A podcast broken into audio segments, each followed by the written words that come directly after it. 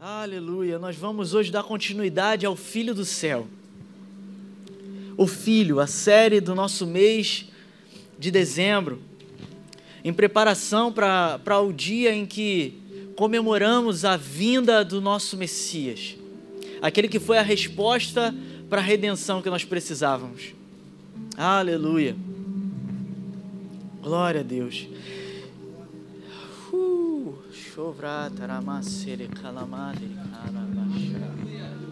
Aleluia. Glória a Deus. Glória a Deus. Ah, Romanos 10, 17 fala que a fé vem pelo ouvir. Ouvir a palavra de Deus. Só que esse ouvir não é simplesmente escutar. Esse ouvir, da tradução do grego, é entender e obedecer. Não é simplesmente ouvir, porque se for assim, o questionamento sempre fica no ar. Poxa, eu ouço a palavra, eu ouço a palavra, eu ouço a palavra, mas cadê? Eu não estou vendo a minha fé. Aí que tá. A questão é entender e obedecer. Agora, entendes o que lê? Entendes o que lê? Aleluia. Glória a Deus, glória a Deus. Hum. Pode, pode desligar as luzes porque hoje eu não vou ficar no esboço. Glória a Deus. A, a palavra em, em Tiago 1, 22 diz: Não sejam somente ouvintes da palavra, sejam praticantes. Caso vocês sejam somente ouvintes, vocês estão enganando a si mesmos. Você não precisa nem mesmo do enganador para te enganar. Você mesmo se engana quando você só é ouvinte e não praticante. Só que para você praticar, você precisa entender. Para entender, você precisa ouvir. E eu quero dizer para você, a palavra vai ser lançada nessa noite. Você vai ouvir, você vai entender, você vai obedecer e a sua vida vai mudar. A sua vida vai mudar. Aleluia. Porque eu quero, eu quero te dar algumas, algumas dicas para interpretação bíblica aqui. Beto estava comigo, cadê o Beto? Beto pegou essa aí, essa semana. Dicas para interpretação bíblica. Você não pode somente ler como se fosse um livro qualquer. Para que você entenda, você precisa fazer algumas perguntas à Bíblia. Ela vai te responder, mas você precisa perguntar. E a pergunta precisa ser a pergunta certa. A pergunta é: quando você lê um texto, você tem que perguntar: para quem? Quem está falando? Para quem está falando? Onde está falando? E quando está falando? São perguntas que você precisa fazer frequentemente ao texto que você lê. Quem está falando é de grande relevância. Quem está falando? Qual é o, o contexto dele? O que ele falou em outras vezes? Isso é importante saber. Para quem ele está falando? Ele está falando para a igreja? Ele está falando para os gentios? Ele está falando para os gregos? Ele está falando para os romanos? Ele está falando para quem? Onde ele está falando? Ele está falando em Corinto? Isso é contexto geográfico. O que, que acontecia lá? Como era aquele povo? A, a, pergunta: quando? Contexto histórico. O que, que acontecia naquele momento? Existiam guerras acontecendo naquele momento? Era um tempo de paz? O que estava acontecendo nesse momento da história? Essas perguntas vão te ajudar a entender. E quando você perguntar a palavra, ela vai te responder, e aí você vai entender. E aí você vai praticar. E aí você vai obedecer. E aí você vai ver a sua vida mudar. Porque eu desafio qualquer um aí Qualquer um que for peitudo aí, ó, brabo, quiser peitar nesse momento, eu desafio, cumpre a palavra e vê se ela não vai se cumprir na tua vida. Eu desafio qualquer um. Cumpre a palavra. Porque eu vou te falar, até o ímpio, até o gentio, o, o, o de fora, ele cumpre a palavra e vê acontecer na vida dele. Provérbios 11: O generoso prosperará. Aquele que dá alívio aos outros, alívio receberá. Por acaso está falando aquele que é crente generoso? Não. O generoso. E é por isso. Você vê pessoas sendo generosas e prosperando. Precisa ser crente para isso? Não. Mas o crente precisa fazer isso. O crente precisa obedecer. Só que para isso ele precisa entender. Amém? E durante essa série, durante esse mês, a gente tratou na primeira semana sobre o filho prometido. Eu mesmo preguei aqui na primeira semana, o filho prometido. Na segunda semana foi o filho unigênito. O filho unigênito. Glória a Deus. Minha esposa pregou aqui. E hoje, o filho primogênito. Glória a Deus. E por que, que eu introduzi dessa forma? Talvez nem eu esteja entendendo tanto assim, mas eu acredito que nós vamos entender juntos. Porque meu, meu esboço já se foi mesmo. O fato é que você caminha por revelação. Você caminha, o chão que você pisa é a medida de revelação que você tem. Se você não tem revelação, você pisa em falso. Mas à medida em que você vai numa revelação gradativa, você vai andando sobre ela. Só que você precisa entender. E essa mensagem eu creio que ela vai ser para você que é crente e, e, e, ela, ela vai mudar em algumas coisas aí. Ela vai tocar em alguns pontos aí. Ela, ela vai girar algumas chaves. Ela pode até dar uma uma machucada aí, uma, uma doída aí. Mas vai ser bom. E essa mensagem é para você que talvez ainda não se diga como crente.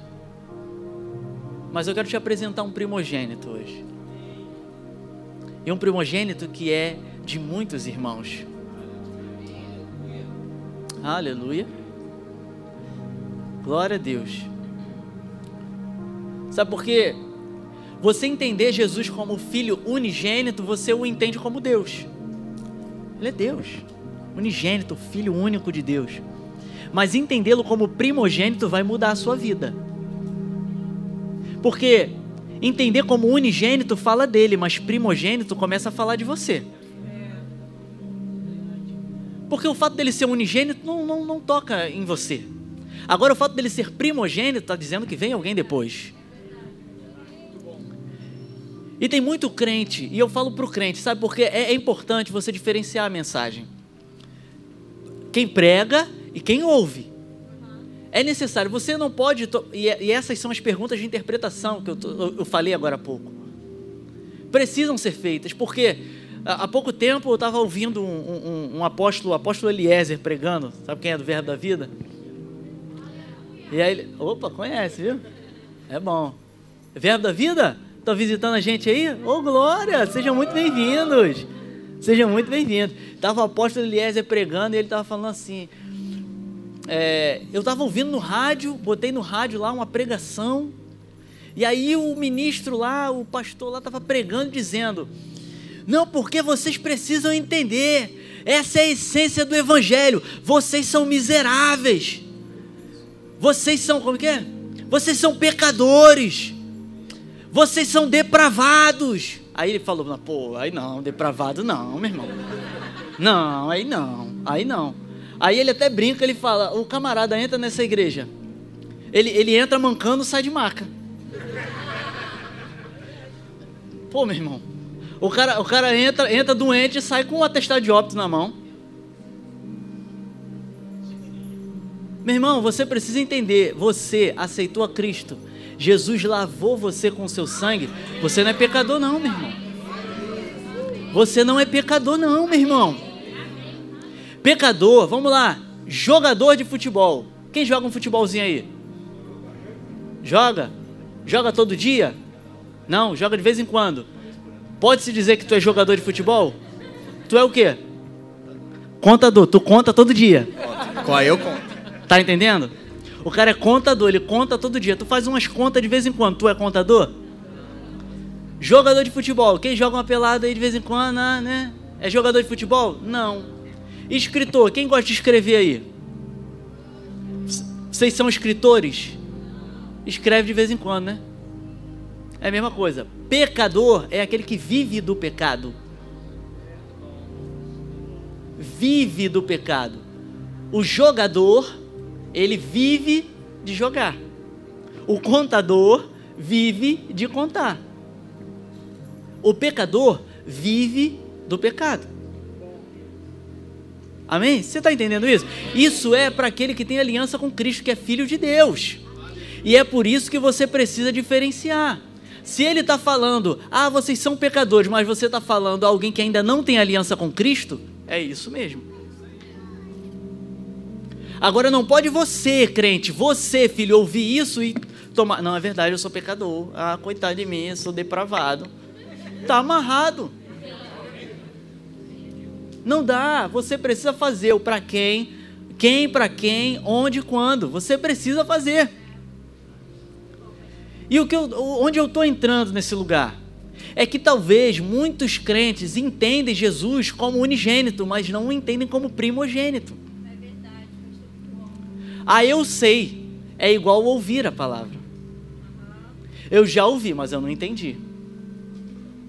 E aí, meu amigo, a fé não entra nesse lugar. E se a fé não entra, a obra que vem pela fé também não entra. O milagre que vem pela fé também não entra porque precisa vir pela fé. A fé é, é essa mão que é estendida e recebe. Mas se não tem fé, não vem. E hoje, eu quero que você, crente, você entenda que Jesus não é só unigênito, mas ele é primogênito. E eu quero que você entenda hoje ainda mais da obra redentora, porque eu quero, eu quero te explicar isso.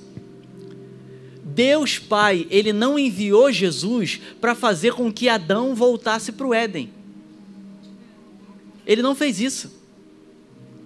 Ah, não, ó, deixa eu te dar uma limpadinha aqui, pode entrar agora, Adão, vamos conversar de novo toda tarde. Não.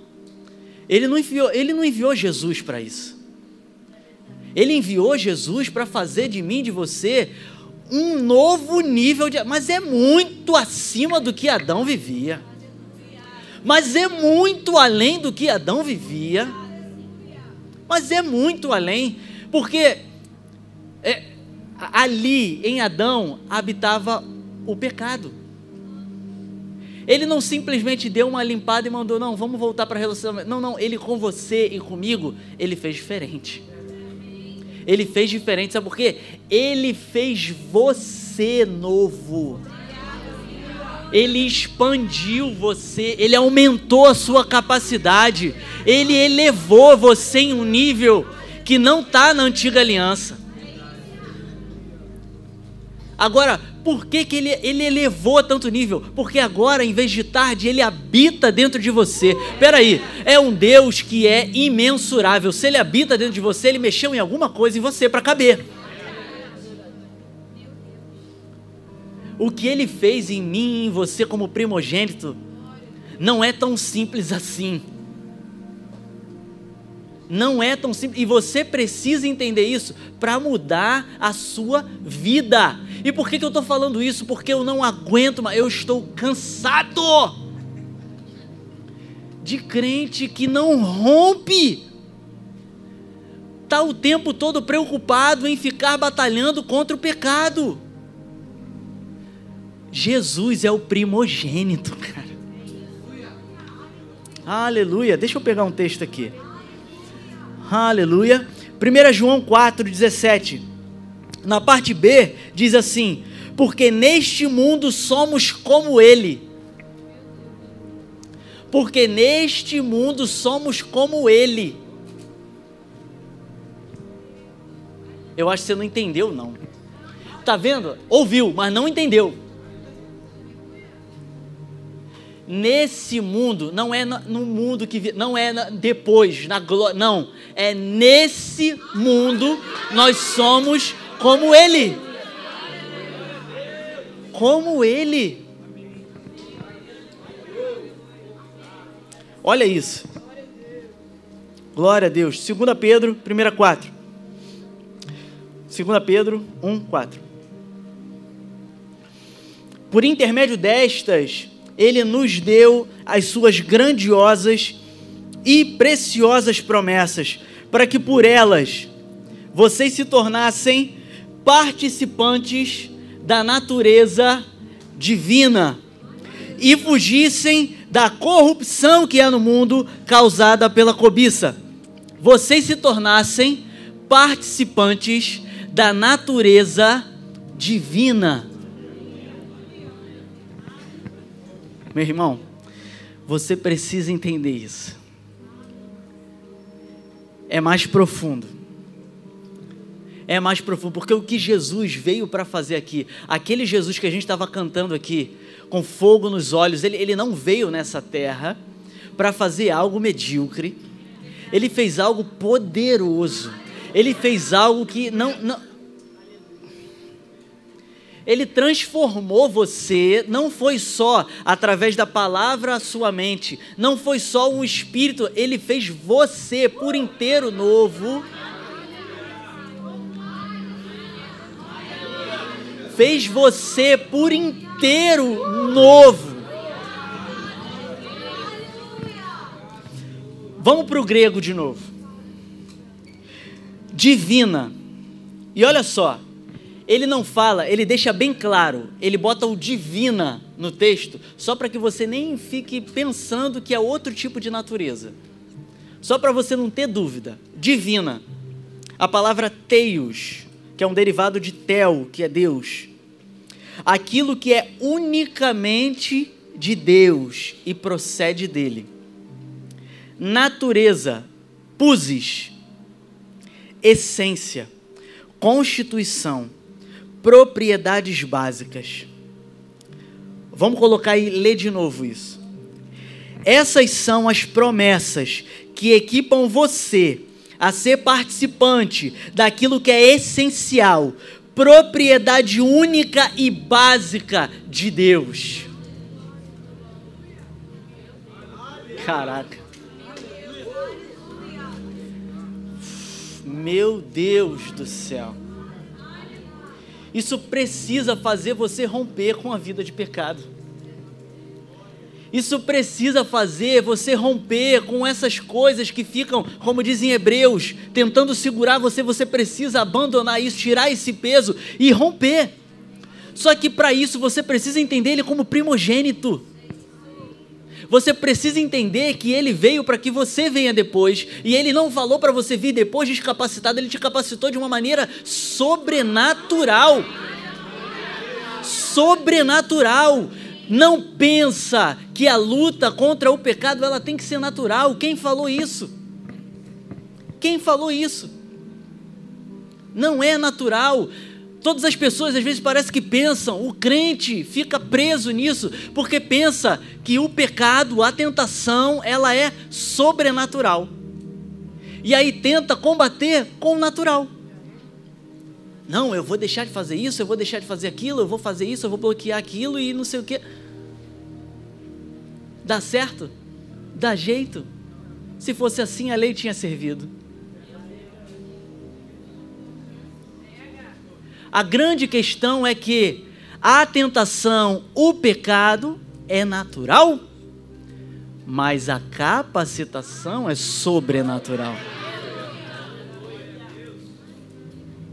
Sabe, vocês não, não, na luta contra o pecado, vocês não, não, não resistiram ao ponto de derramar o seu próprio sangue. É o que dizia Hebreus 12. Mas Jesus sim na luta contra o pecado, ele venceu, derramando seu próprio sangue, por mim e por você. E a gente quer lutar essa luta naturalmente? Não. É pelo sangue. É pela consciência do sangue, é pelo entendimento, é pela obediência a esse sangue, a essa revelação, em que isso vai ser rompido. Em nome de Jesus. E essa palavra vai ser um divisor de águas para você, meu irmão. Porque você vai entender que você não precisa mais ficar refém disso. Aleluia.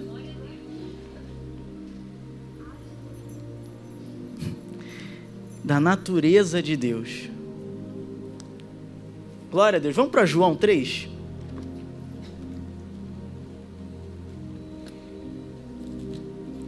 Glória a Deus. Está comigo? Amém? Fica ligado porque. Amém? Abre aí em João 3.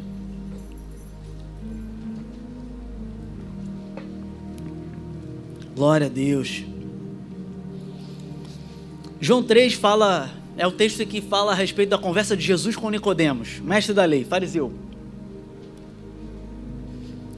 Verso 5 ele diz assim: Respondeu Jesus: Digo-lhe a verdade, ninguém pode entrar no reino de Deus se não nascer da água e do espírito. O que nasce da carne é carne, mas o que nasce do espírito é espírito. Personagem bíblico. Quem que você conhece que nasceu do espírito? Hum? Ninguém? Hã? Jesus. Jesus nasceu do espírito, né? Ele nasceu de uma virgem. Não foi isso? O espírito, ele nasceu do espírito ele tinha a carne, o corpo dele era com a descendência adâmica? Porque ele nasceu do. O corpo dele podia se corromper? Podia. Podia se corromper. Tanto que ele foi tentado. E essa é uma outra coisa que eu quero esclarecer para você. Tentação não é o pecado. Tentação é a tentação. Pecado é pecado. Jesus foi tentado, mas ele não pecou. Amém? E ele tinha um corpo que poderia se corromper, mas ele não tinha um corpo que era escravo do pecado, por não ter vindo da descendência. Você está entendendo isso? Aí ele vem e diz: Quem nasce do espírito é espírito, quem nasce da carne é carne. Você nasceu da carne ou do espírito? Naturalmente falando, fala aí. Carne. Só que para você conhecer Ele, entregar sua vida para Ele, você tem que fazer o quê? Hã? Hã? Nascer de novo do quê? Ah. Nascer de novo do Espírito. Talvez assim como Jesus nasceu? Tá pegando agora? Você está entendendo agora? O que Jesus fez por mim e por você não foi só simplesmente mexer no seu caráter e fazer você bom moço agora. Foi muito além. Ele fez você participante de uma natureza que é própria dele, básica dele. Ele fez você nascer do Espírito para que você tivesse uma nova realidade, uma realidade redentora, uma realidade totalmente diferente com a que você tinha antes. Porque veja bem, se ele diz para você, eu vou habitar dentro de você e passa a habitar dentro de você, você como a casa de Deus, sendo uma casa escrava do pecado, ele estava habitando em um templo idólatra. E foi por isso que ele fez uma obra completa, inclusive no seu corpo. Você ainda vai ser revestido daquilo, a, a, a, corruptibilidade ainda vai ser revestido do que é incorruptível, com o corpo glorificado. Mas nesse lugar, a palavra nos garante: vocês serão como Ele, vocês são como Ele, vocês são filhos de Deus, têm a natureza de Deus. Ou, oh, meu Deus, você está entendendo isso? o seu corpo, ainda que seja de carne, ele não é como o do, do, da natureza adâmica. Você recebeu uma nova realidade. Um corpo que ainda é corruptível, mas que não é escravo você recebeu um espírito vivificado, aquele que é capacitado a coabitar com o Espírito Santo dentro de você. Você é renovado em sua mente pela palavra, para que vocês sejam como ele aqui. Jesus foi tentado e muitas vezes, mas contudo, ele não pecou. E ele viu o sobrenatural acontecer. Ele tocava e, ele, e eram curados, expulsava demônios. As pessoas tocavam ele no meio da multidão. Alguém me tocou, alguém saiu virtude. Ei, é para você ser como ele foi nessa terra. Alguém tem tocado em você e saído virtude? Por que não? Essa é a pergunta, por que não? Talvez você tenha reconhecido ele como unigênito, mas ainda como primogênito não. Mas chegou a noite. Chegou a noite em que você vai entender, você vai reconhecer e você vai romper com isso. Você vai romper com isso. Porque muito fala, ah, não, eu, eu não tenho como ser, ser perfeito. Poxa, mas está escrito na palavra, né? Ah, eu não tenho como ser santo. Não, não, peraí, está escrito lá. Jesus está mandando você fazer alguma coisa que você não tem capacidade para fazer? Talvez sozinho não, mas Ele te deu. É isso, é isso mesmo. Ah, o pastor está falando que dá para não pecar. É isso mesmo que eu estou falando. Dá para não pecar. Dá para não pecar. Dá, dá para não pecar. Porque a palavra diz: olha, vocês não podem dizer que são tentados por Deus, porque Deus, a Deus ninguém tenta. Vocês não podem dizer. Mas ele diz também na palavra que não, não tem tentação que o Senhor permita sobre você maior do que você possa suportar. Porque a tentação, ela é natural. Ela vem da, da, da própria concupiscência. Mas ele sempre provê o escape. Esse é sobrenatural. Sempre. Está escrito sempre ou está escrito às vezes? Está escrito sempre ou de vez em quando? Sempre é sempre. Sempre é sempre. Ele sempre provê o escape. Isso quer dizer para mim e para você que sempre é possível ser santo. Não tem nenhum momento em que você possa dizer para Deus: ah, não, foi maior do que eu pude suportar. Não deu, não. Não tem nenhum momento em que você possa falar isso. Não tem, não tem. E você pode estar pensando assim, ah, não, caramba, agora a nota de corte ficou lá em cima. Não, não, querido. Eu acho que você não entendeu a primeira parte da mensagem, então. Porque a primeira parte da mensagem está dizendo para mim e para você que você recebeu uma natureza divina. Está dizendo que você nasceu do Espírito. Está dizendo que você não é um Adão.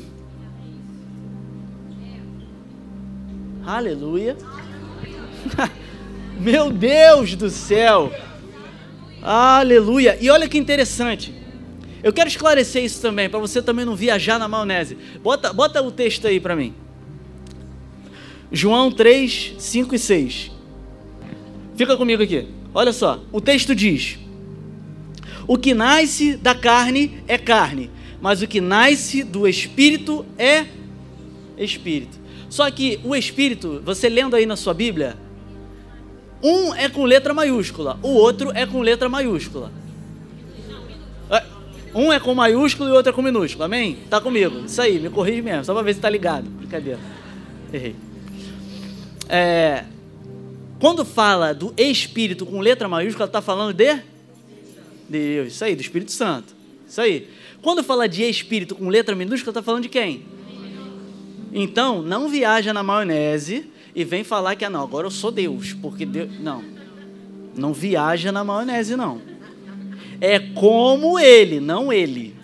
Você está entendendo? É por isso que o texto deixa bem bonitinho aqui, com letra maiúscula, com letra minúscula. Porque aquele que é nascido do Espírito é Espírito.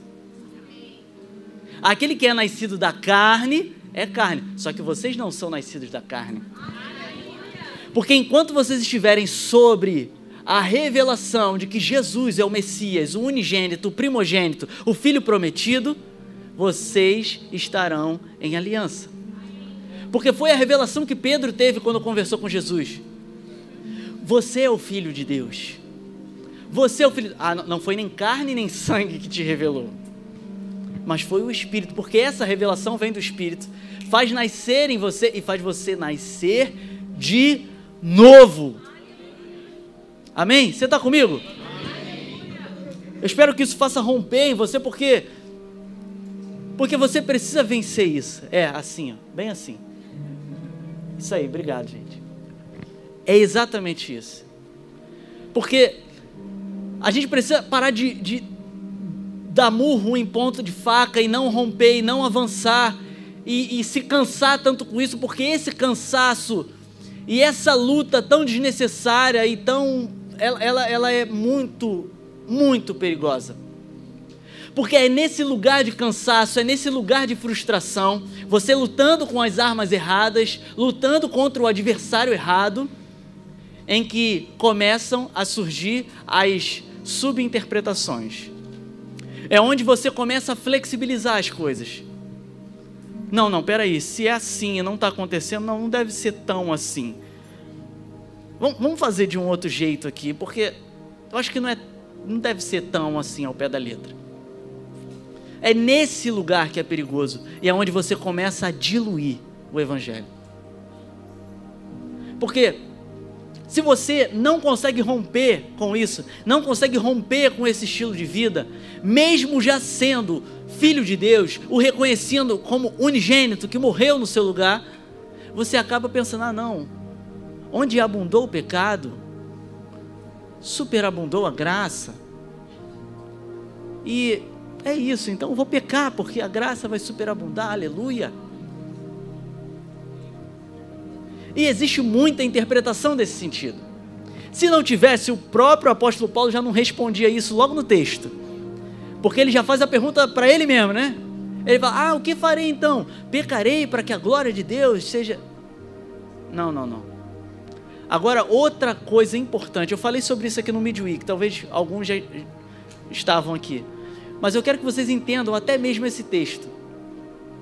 Para que você não pense. A gente está numa série muito incrível na quinta-feira. Muito incrível. A série é Sou Teu Fã. E a gente está falando sobre idolatria. A gente falou sobre moralidade sexual, a gente falou sobre dinheiro, a gente falou sobre. Qual foi a última semana? A alma. E na, na próxima semana a gente vem com. Olha lá. Fã, Meu Cristo é diferente. É o próximo. É a próxima semana. O rapa, é. Aí você pegou a referência, né? Isso aí foi da carne, né? Meu Cristo é diferente. E a gente vai falar sobre essa diluição. Porque é nessa diluição onde você começa a fazer o seu próprio Cristo. Fazer o seu próprio Deus. Onde abundou o pecado, superabundou a graça. E aí o diabo mente para você e você acredita porque quer acreditar porque já está difícil mesmo de lutar. Aí tu vai, não, pô, é verdade, é, é, eu acho que é isso aí mesmo, faz sentido. E entra. Só que a questão é, a mentira do diabo para você é, ah não, você errou muito nesse lugar, pô, vai ter que ficar lutando nisso aí a vida toda.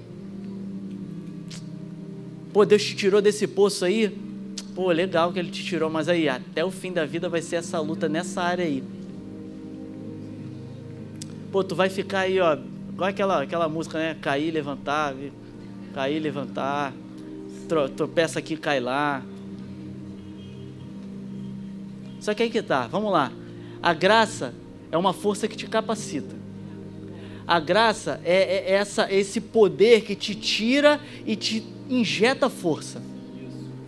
Onde abundou o pecado, superabundou a graça. O que Deus está falando para mim e para você é que onde você errou, você vai ser mestre em não errar mais. Onde você já teve pecado, Deus vai te fazer ensinar para outros como é que chega nesse lugar. Porque se a, a graça é capacitadora e era onde tinha muito, ele sobrepôs, meu amigo, é ali onde você não vai cair mais. Só que a gente não pode ser engabelado toda hora pelo diabo e ainda cair querendo cair. Só que hoje a gente está sendo capacitado em nome de Jesus. E a gente vai romper com isso. Vai ser dali só para cima e não ficar mais para cima. Você vai viver seu propósito divino, cara. Você vai viver o seu propósito divino. Você vai viver o seu chamado. Você vai viver. Você vai alcançar outras vidas em nome de Jesus. Você vai romper na sua vida espiritual. Os milagres vão acontecer. O sobrenatural vai estar ao nosso redor. Não vai ser mais um questionamento de ah, não acontecia, agora não acontece. Acontece sim, porque a igreja está ligada, a igreja está tá, tá, tá atenta, a igreja está avivada, a igreja está santa, a igreja está pura. Aleluia! Glória a Deus! Glória a Deus! Jesus, o primogênito. Aleluia.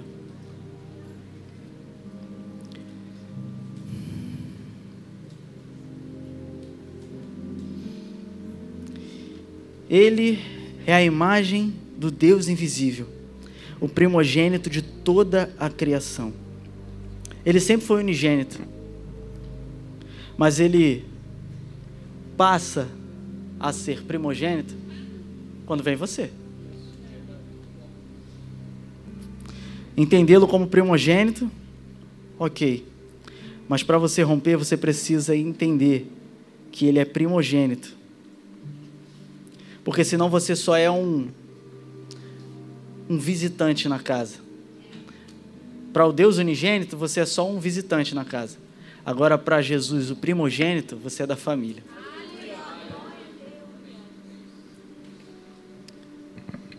Quero dizer para você que ainda não teve esse encontro. Jesus está dizendo a Nicodemos, ele ainda não tinha tido o um encontro. Ele até conhecia muito das escrituras, era um mestre da lei. Mas ele chega a ser questionado em determinado momento aqui no texto. Ele fala: Como eu posso falar sobre as coisas celestiais se eu estou falando das naturais e você não está entendendo? Eu quero, eu quero dizer que você, você precisa entender. Você precisa nascer de novo. Ele chega até a questionar Jesus. Ele fala: Mas Jesus, como isso é possível? É possível um homem, depois de grande, entrar no ventre da sua própria mãe e voltar a nascer? É uma pergunta chega a ser idiota. Não, vamos, vamos ser sinceros. Chega a ser idiota. Só que a questão é, ele era um erudito. Ele era um homem, além de, de estudado da lei, ele já era um homem que tinha uma certa idade. Agora, ele estava fazendo essa pergunta porque ele era um, um idiota?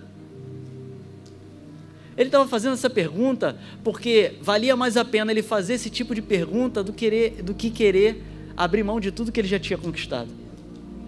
Porque quando você nasce de novo, você. Sabe, como que você nasceu? Sem nada. Você tem que abrir mão dos seus fracassos, mas você também tem que abrir mão dos seus sucessos. Você tem que abrir mão, talvez, do desprezo que você sofreu, mas talvez você tenha que abrir mão da influência que você tem. Era o caso dele. Ele não queria. Mas Jesus disse: Você precisa nascer de novo.